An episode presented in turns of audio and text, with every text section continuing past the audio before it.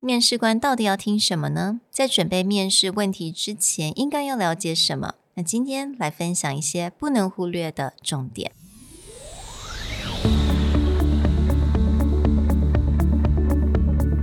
Hello，欢迎来到 Executive Plus 主管与沟通力的 Podcast。I'm Sherry, an educator, certified coach, and style enthusiast。我相信专业有效的沟通是语言跟逻辑的完美结合。And I'm Nick, a startup consultant, corporate trainer, and late night gaming junkie. I believe great communication requires the right mindset and solid frameworks. 我们希望带给大家职场英语的技能、跨文化沟通技巧与其他能帮助您成为出色领导者的工具。Join us each week as we share our experience, research, and methodologies to take your communication and language skills from good to great.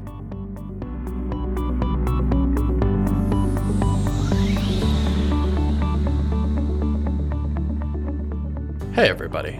Welcome back to the Executive Plus podcast. In today's episode, we're going to kick off a three part series on how to answer interview questions. Now, for those of you who aren't thinking about switching jobs or jumping careers, there's still a lot we can learn about the structure behind well prepared interview questions, how we think about presenting ourselves, and how we answer questions about how people view us. That's right。那就算今天你可能不需要去面试，那很有可能你就是会变成一个面试官，你可能要 interview 别人。那今天就让我们来了解一下，到底这些面试的问题它背后的意义是什么？到底面试官想要听到的是什么？那今天的这个单元最主要的就是我们让我们来准备一下，在面试之前，我们应该要哪一些心态上的准备啊，还有一些 mindset 上面的一些准备。有了这些准备好了，我们才能够去面对各式各样的问题。The foundation of how we're going to talk about today will come from one of the more respected interview and job hunting specialists and authors out there, James Reed. And he has a wonderful book called 101 Interview Questions You Will Never Fear Again. The reason we like this is because it's not just a basic, oh, here's a common interview question. Yeah. Here's a really good template to follow. Mm. He talks a lot about the mindset mm. and the thought process behind how do you answer these difficult questions, but mm. also importantly, why a company asks you the question. Mm. Because just like any relationship, sometimes the question people ask you is not really the answer that they're looking for. So, how do you uncover what they're thinking?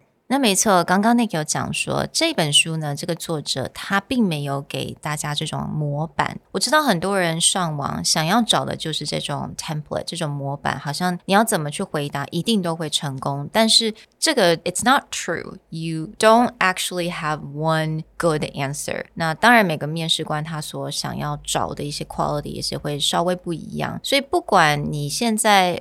到网络上面搜寻到什么样子的模板啊，什么样 template 或什么样子的一些做法，你一定都要了解。今天我们会分享的这些很重要的 mindset。So we're going to start with what James Reed talked about is the three G mindset. So the three G 这个 G 是什么呢？也就是 global, good and grit。那 global 这个部分呢，我们就把它想成我们的视野好了。 你的视野是不是很宽广？也可以把它想成是我们的眼睛，These are the eyes。那再来就是我们 good，good 也就是代表我们的心。我们是很人格是怎么样的人？是很正直的吗？是不是很 positive 的人？那最后就是 grit，grit 也就是把它想成是我们的腿好了。我们的意志力是不是很坚强？So let's quickly talk about global. I think global is a very wide concept. So what goes into global? Global is not necessarily most people think like worldview. I've seen every country in the right. world in different cultures. Yeah.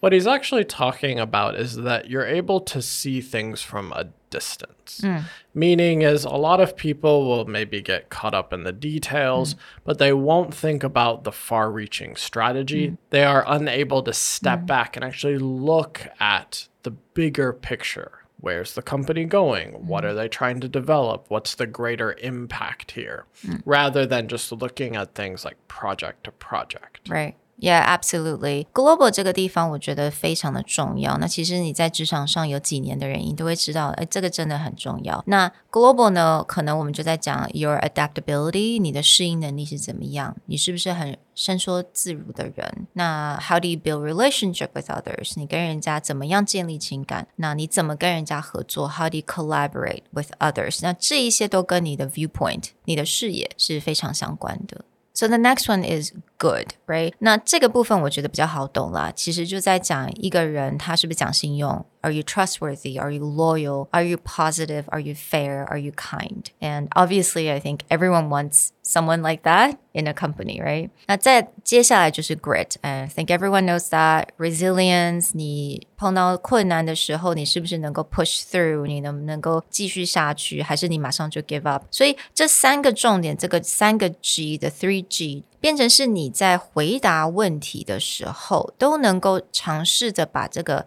three G 放在这里面，you know weave these three G into your answers。One interesting point that James Reed brings out in the book mm. is that companies will continually choose people with the right mindset mm. over the people with the right skills. Yeah. Now that doesn't mean that if you have great mindset and no skills you'll get a job, mm. but it's that research shows that certain employers mm. will look at someone's thought process, yeah. their mindset, their again like their resilience, their mm. global mindedness and then consider that certain skill sets can be taught, mm. right? It's easier to learn a skill set than to change the way you think. So it's easier to start with someone who has thinking that's more mm. aligned with your company. And I think as an employer ourselves, when we think about who to hire, that's what we cared about as well, right? And I know Nick, you often talk about, you know, it's it's really easy to teach people how to do certain things, but there are certain things you cannot be taught. Yeah, the logic and thought process. So mm. for me, I actually have a really hard time when mm. we're writing out applications for interns yeah. or when we're trying to fill either mm. like research positions or marketing mm. positions because my thought process is okay, yeah, it's nice if you have certain skills. Mm. But I taught myself most of the things yeah. that I do, or I researched or learned about how to do them.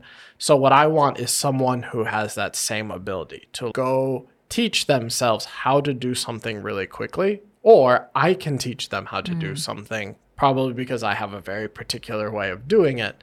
But as, if they have the right thought process, that's easier. But if they don't have the right thought process, it doesn't matter if they come with a whole tool bag mm. of skills, they're not going to be able to execute perhaps the way that I would prefer they execute. Right. So I think in another word, for example, 如果是我们现在要找一个 researcher，今天如果这个人他进来，他跟我们讲说他的 presentation skill 非常的好，那假设他的 presentation skill 很好，it's very good, very well spoken，他很呃站在台上非常的自在。但是如果他没有这三个 mindset，那其实 对于任何的 employer 来讲，我们都可能会觉得 not a good fit for the company, mm. right? I think that just works for basically all companies and all employers. And I want to talk about the types of question. 你在面试的时候，这些这是那么多的问题，它是分成哪几种类？那我今天稍微跟大家讲一下这几种类的问题，我觉得也会帮助大家在准备过程当中。So I think the first one is just a very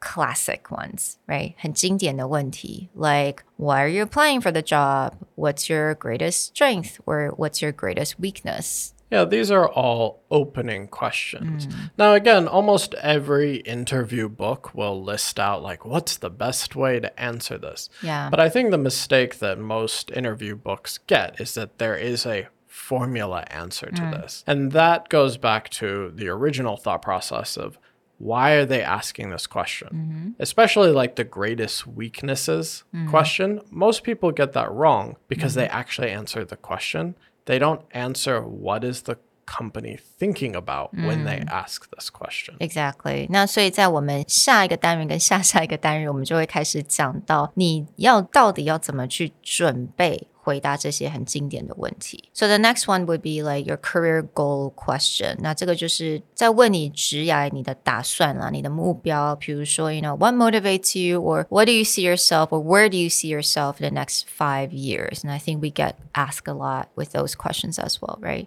Yeah. And the next one would be like a character questions. I've never actually gotten these questions before. Asking about what you believed, right? 一些人品人格的问题，比如说 What are your core values? Or what motivates you? Yeah, questions on your character. I think these you run into a lot depending on the industry. Mm. Anyone who is working in a people oriented position, mm. HR, etc., will definitely have to get into these questions. But people who are often in more execution style jobs, say engineers or mm. accountants, etc., then yeah, of course, your skill set matters a lot and they would like you to get along with people. But there's certain jobs like analysts where you may not have to. Like, you Yeah. don't really need to talk to people as true. much as other job sets. So mm. they may just look at. Again, as long as you don't piss anybody off, you're probably fine. Now, the next one, I think is a really big one, and probably most people would be quite familiar with, is the competency question，也就是在问你的能力。那能力可能分成 hard skill and soft skill。那我稍微列了几个所谓的 soft skill 好了，也就是 like managerial skills, your leadership skills, time management, communication, critical thinking, teamwork. All of these are competency. So, questions here will get formulated like inform me a few times that you've missed a deadline. Oh, or inform me a few times where you really had to labor or struggle to hit a deadline. Mm, or tell me about a time where you really had a hard time working with someone and how did you resolve that? 在我们非常早期的大概第二、第三集那个时候，我们做了一些单元，专门在讲要怎么样去回答这些呃 behavioral 的一些问题。那我们就是用了 STAR method，我不知道大家有没有去听，但是那个 STAR method 就是可以用在这些所谓的 competency questions。Now, the last one, which is a fun one curveball and creativity questions. So, let me give you guys an example. Let's say the interviewer would ask each CV has a at least one lie. What's yours? And I thought that was fun. Yeah, I really like that mm-hmm. curveball because then you can see from people's reaction do they think about it? Mm. Do they actually be honest about Yeah. if they lied? Mm. Or you can see if it catches them off guard, like, oh no, they found me. Exactly, yeah. 所以这个地方这些问题可能就是来去训练你，或者是呃测试你的即兴反应是怎么样啊？你是不是很 creative 的人啊？还是你怎么样去解决这些很难回答的问题？So yeah, these are the big categories of all interview questions, and I think we're in the next two episodes, we're definitely going to tackle some of the most asked classic interview questions. Stay tuned for our next episodes. We'll actually break down how to answer these questions a little bit clear, the thought process behind them, and how to think about why someone's asking this question. Join us next time. Bye. Bye.